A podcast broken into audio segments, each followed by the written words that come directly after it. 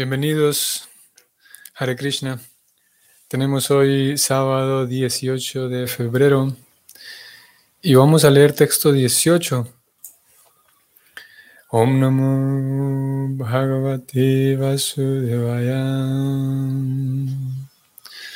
Om Namo Bhagavate Vasudevaya.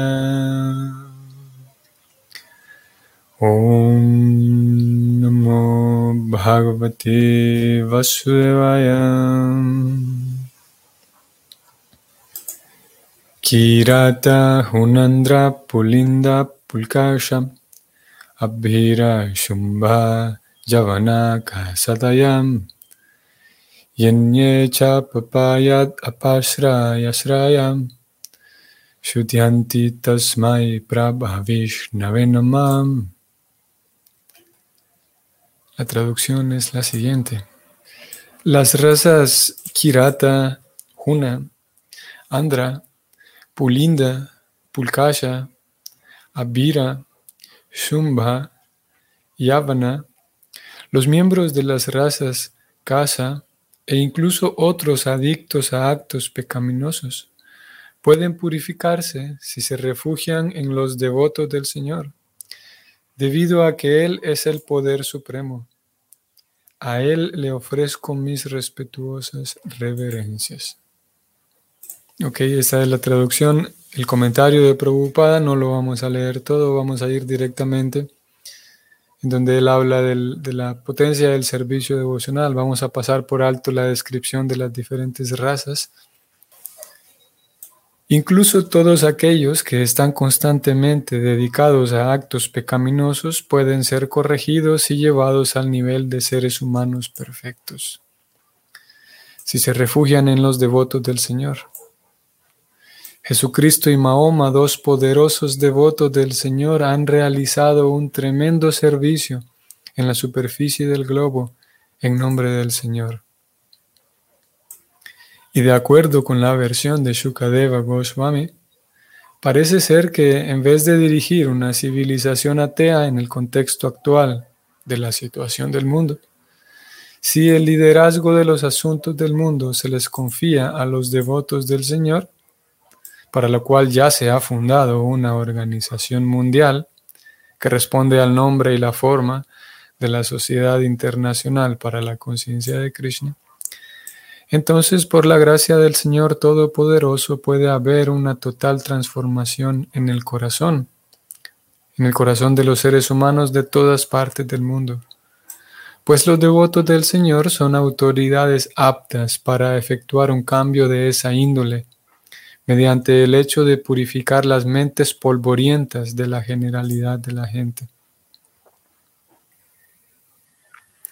Los políticos del mundo pueden permanecer en sus respectivas posiciones, porque los devotos puros del Señor no están interesados en liderazgo político o implicaciones diplomáticas. Los devotos están interesados únicamente en ver que la gente no se va, no se vea desencaminada por propaganda política y en ver que la valiosa vida de un ser humano no se malogre por seguir un tipo de civilización que en fin de cuentas está llamada a fracasar. Por el simple hecho de cantar el santo nombre del Señor,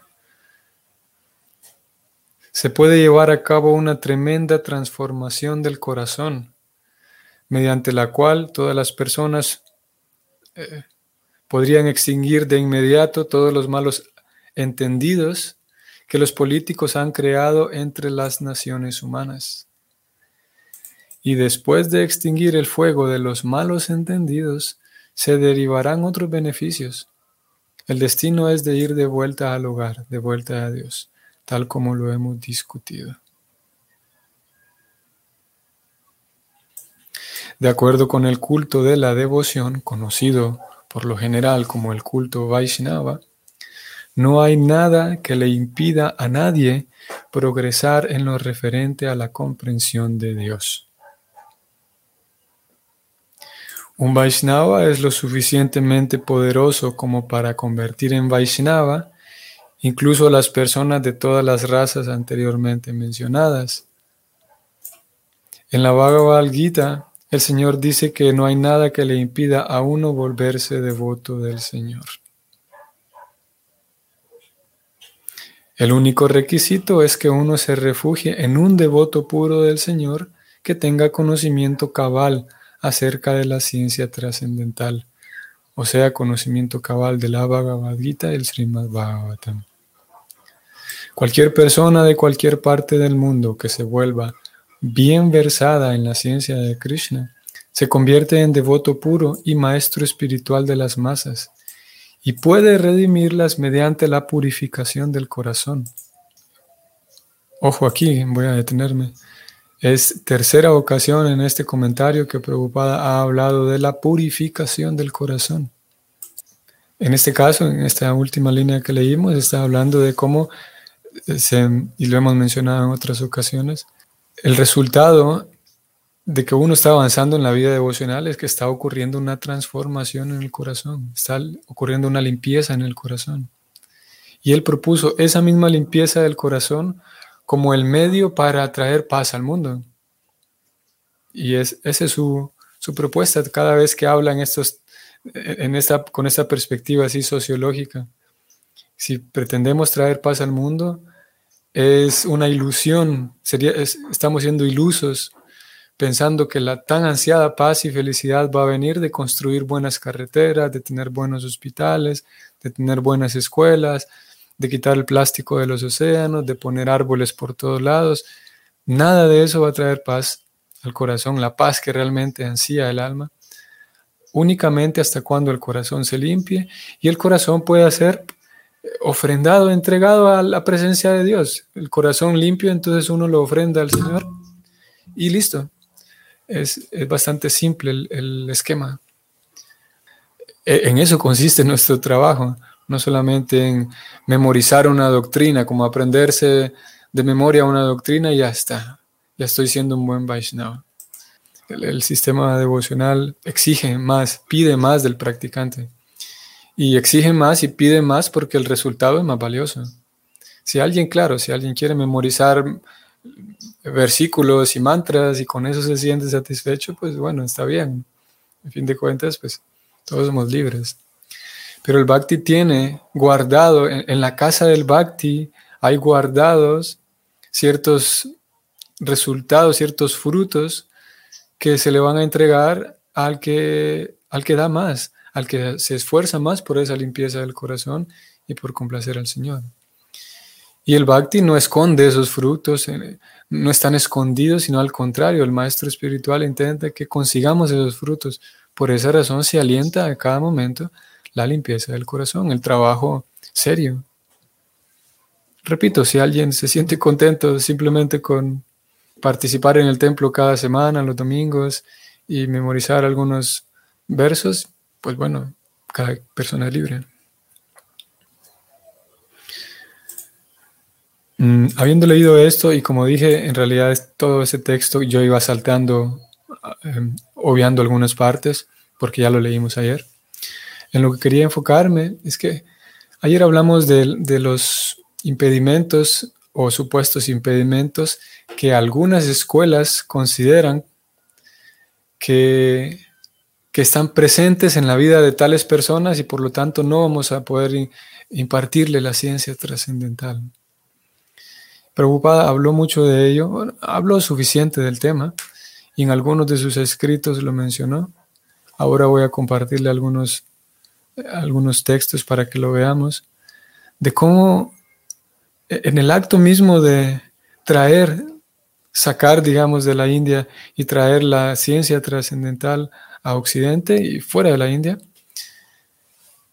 eso mismo, por un lado, fue indudablemente eh, glorioso y definitivamente que lo fue, porque eh, fue capaz de transformar la vida eh, de llevar a cabo esa transformación del corazón en la vida de tantas personas.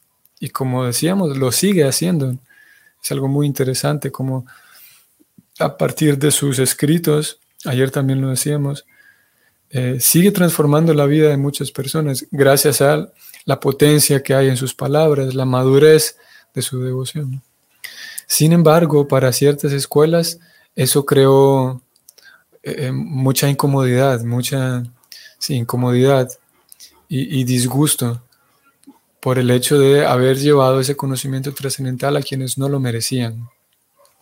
Así que tenemos esa oposición, que obviamente esa oposición es secundaria y en un sentido insignificante para la, postura de Prabhupada, porque Prabhupada siendo un devoto puro, aquí él habló de los devotos puros también, y Prabhupada siendo un devoto puro, su único interés es complacer al Señor Supremo y complacer a su maestro espiritual como primera cosa, y complacer y por complacer a su maestro espiritual el deseo del Señor Supremo queda complacido. Porque, claro está, ya lo sabemos, el deseo del maestro espiritual no es un capricho. El deseo del maestro espiritual está directa y estrechamente relacionada con el deseo de Krishna. El maestro espiritual pertenece a la, al parampara, que es la sucesión discipular, y es una sucesión discipular que está directamente conectada con Krishna. Por lo tanto, cuando el maestro espiritual tiene su, su propia misión, tiene diferentes actividades, esas actividades no son caprichosas, sino que están, eso, vinculadas con el deseo de Krishna. Entonces, Prabhupada logra llevar a tantas personas, tiene un alcance mundial y global su, su prédica, con eso complace a su maestro espiritual y Krishna también. Krishna lo declara en la Gita, que no hay nadie más querido para mí que alguien que se dedica a eh, predicar las glorias de, de la ciencia devocional. Entonces, para Prabhupada ya está hecho. Él simplemente se dedica a satisfacer a Krishna y si hay alguien a quien eso le incomoda, pues al devoto puro, en este caso Prabhupada, pues ¿qué se puede hacer? Su misión es servir a Krishna y ya está. Y ah, como dije, a pesar de que haya quienes pongan oposición y hagan protesta y etcétera, pero el devoto puro sabe lo que está haciendo. Y en un sentido podemos decir que le tiene sin cuidado la protesta que otros puedan tener, porque esa protesta forma parte de la ilusión. Van a protestar quienes están en maya, quienes están ilusionados o en ilusión. Y su misión del devoto puro es complacer a quien no está en ilusión, a Chuta, a Krishna.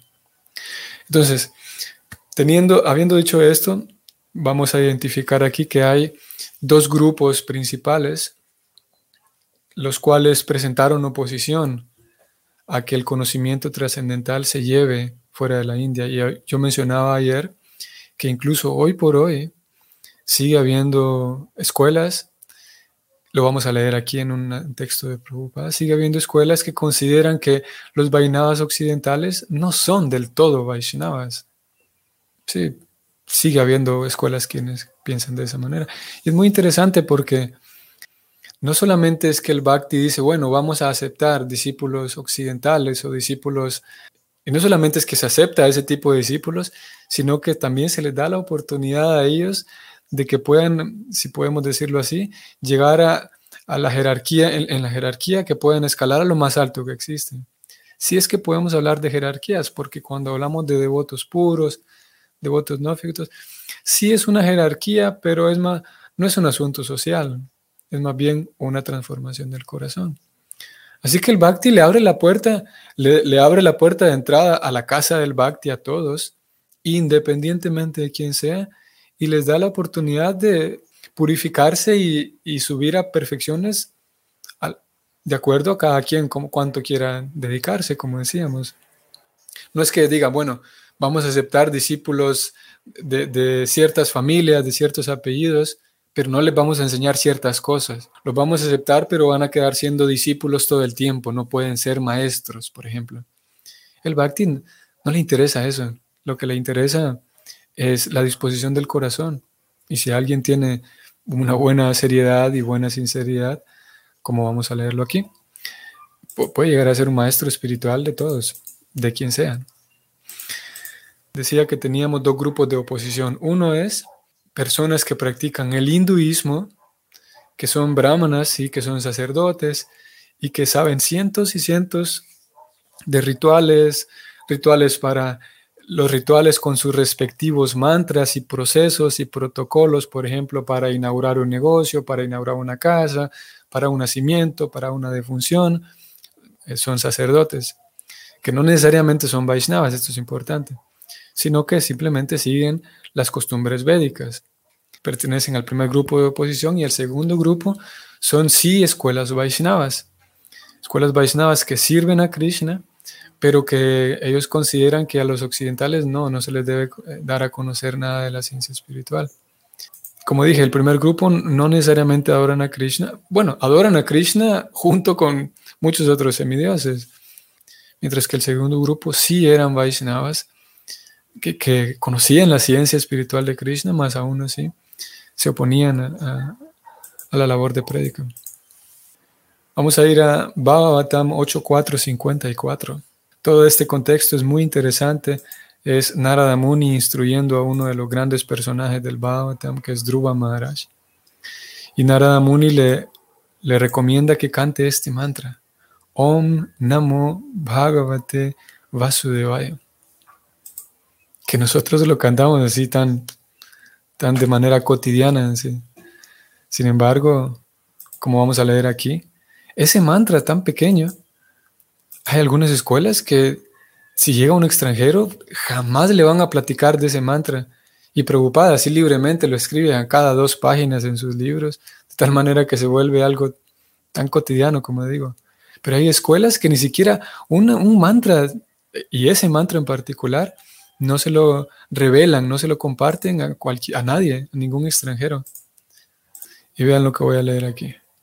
En la India son muy notorias las fuertes protestas de los brahmanas de casta contra el hecho de que personas de otras castas, personas que no han nacido en familias de brahmanas, reciten este mantra para Nava. Era lo que decíamos ayer.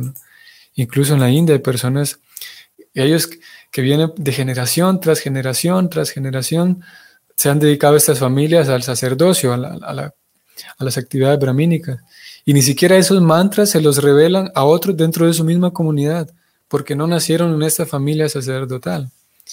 Y como Prabhupada dice, aquí hay muchas protestas en la India para que ellos se enojan cuando gente de otras familias canta este mantra. Sigo leyendo. Pero aquí se prueba tácitamente que todo aquel que reciba el mantra Vaishnava o adopte el sistema Vaishnava de adoración de la deidad está autorizado para cantar el mantra.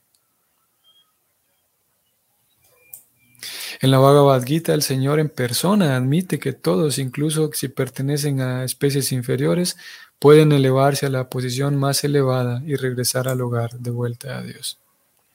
Y este es un. Prabhupada está presentando un argumento basado directamente en las escrituras. Prabhupada no es que dice, bueno, todos pueden ser Vaishnavas y ya, sino que está presentando un argumento de, las escrituras, en este caso del Bhagavatam, y respaldándose también en lo que Krishna dice en la Gita. No es solamente que la escuela de Prabhupada quiso ser permisiva y quiso ser gentil con todo el mundo, es que es el deseo de Krishna y está ahí escrito en, los Shastras, en las escrituras. Quiero ver si hay algo más abajo que íbamos a leer aquí. Mm, vean qué interesante esto que viene en este mismo verso. Nuestro movimiento para la conciencia de Krishna está extendiéndose por todo el mundo y estamos instalando deidades en diversos centros. Nuestros amigos de la India, con un orgullo que se basa en conceptos inventados, nos critican señalando este o aquel fallo de procedimiento. Pero olvidan esta instrucción de Narada Muni a Dhruva Maharaj, uno de los más grandes Vaishnavas.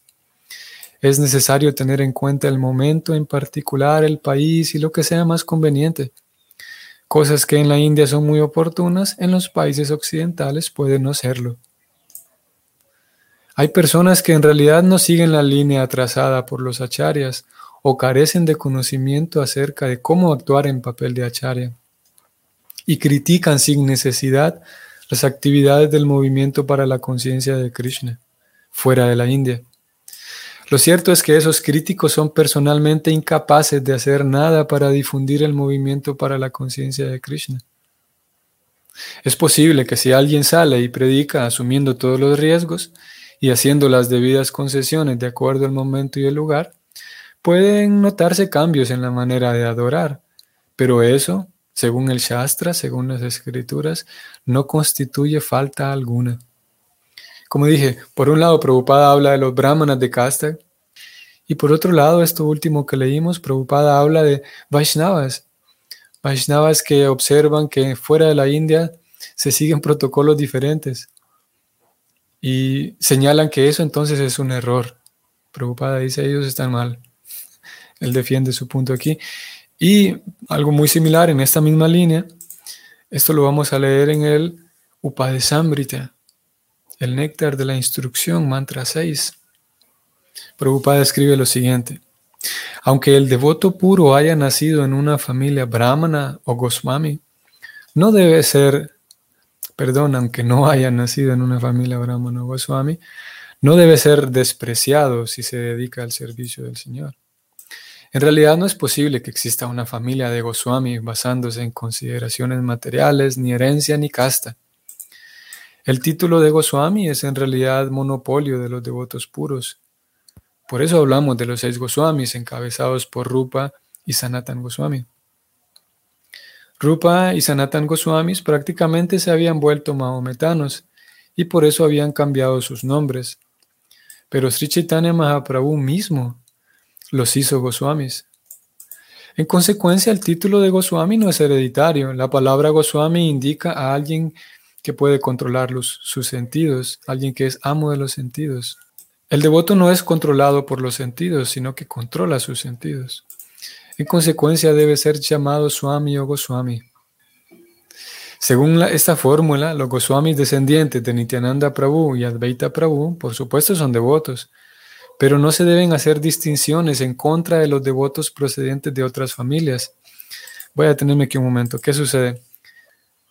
Hay algunas familias hoy por hoy que son descendientes directos de estos grandes Vaishnavas, lo que Prabhupada está mencionando aquí. Recordemos que Chaitanya apareció en 1500 y muchos grandes Vaishnavas aparecieron con él.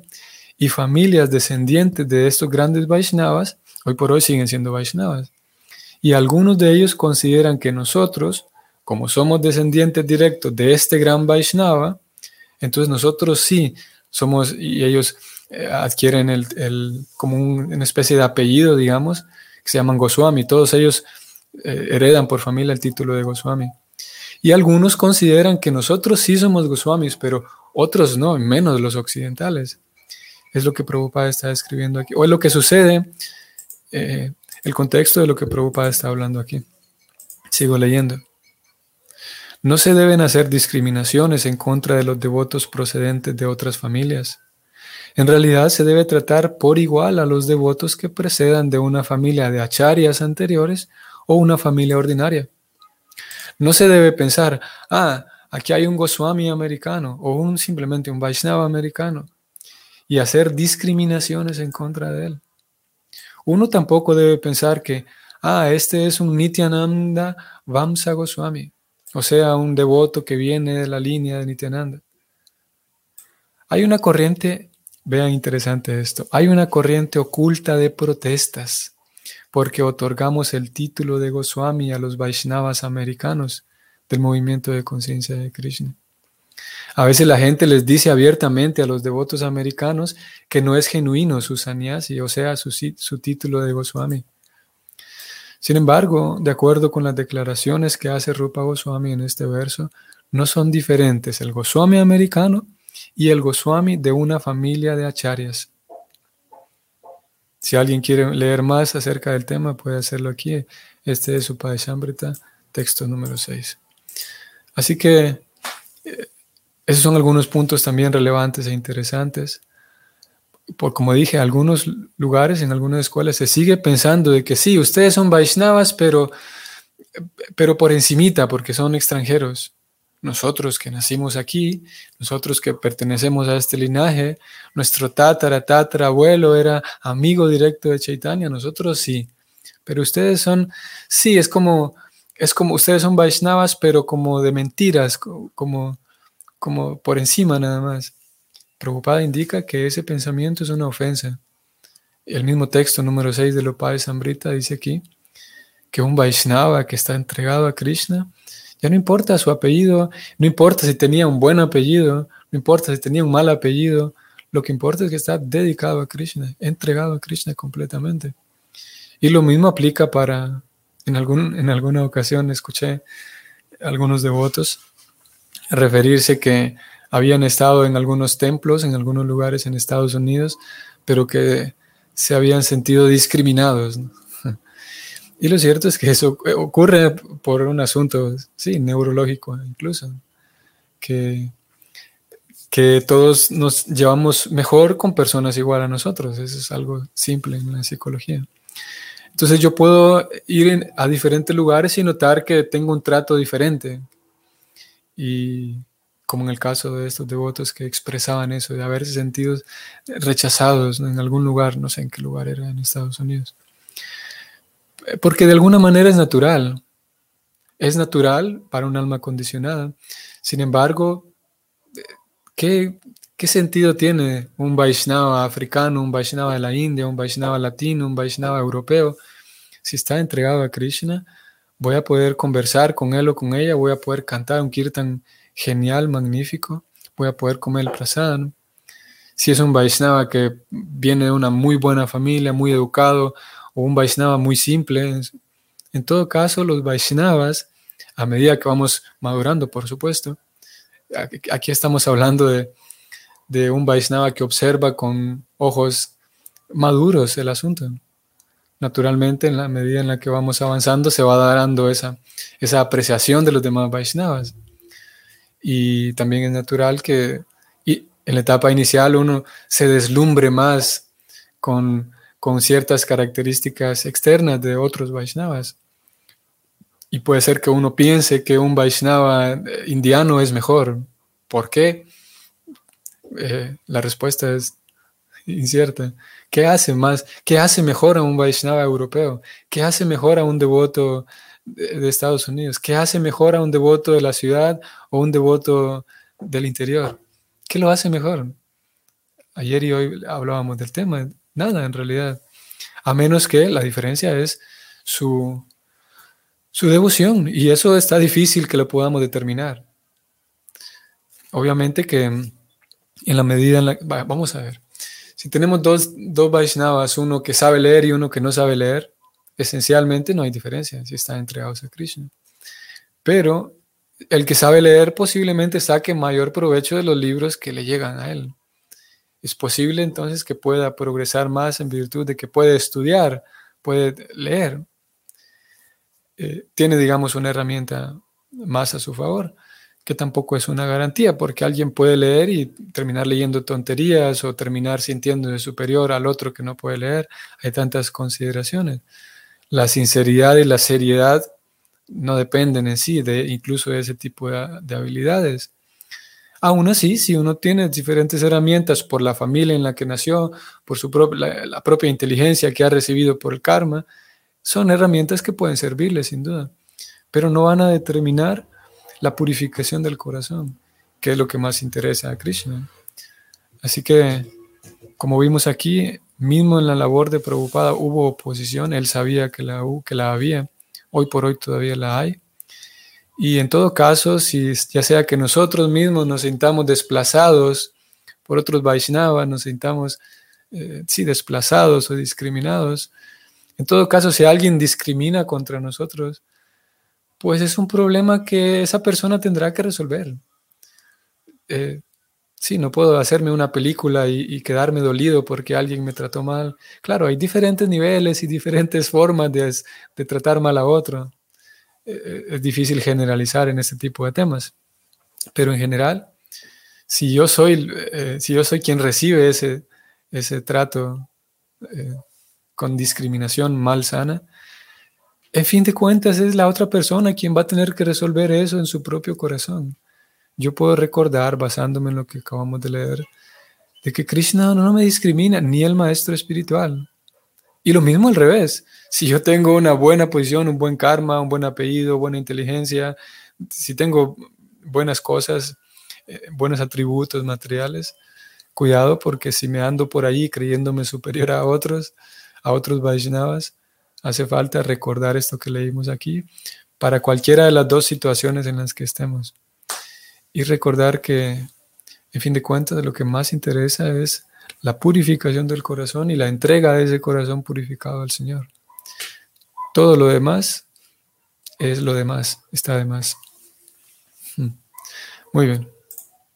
Que tengan entonces un excelente sábado, Vaishnavas de diferentes lugares y de diferentes situaciones, Vaishnavas todos, queridos por Krishna. Y si el Señor entonces lo permite, nos vamos a ver mañana. Hare Krishna.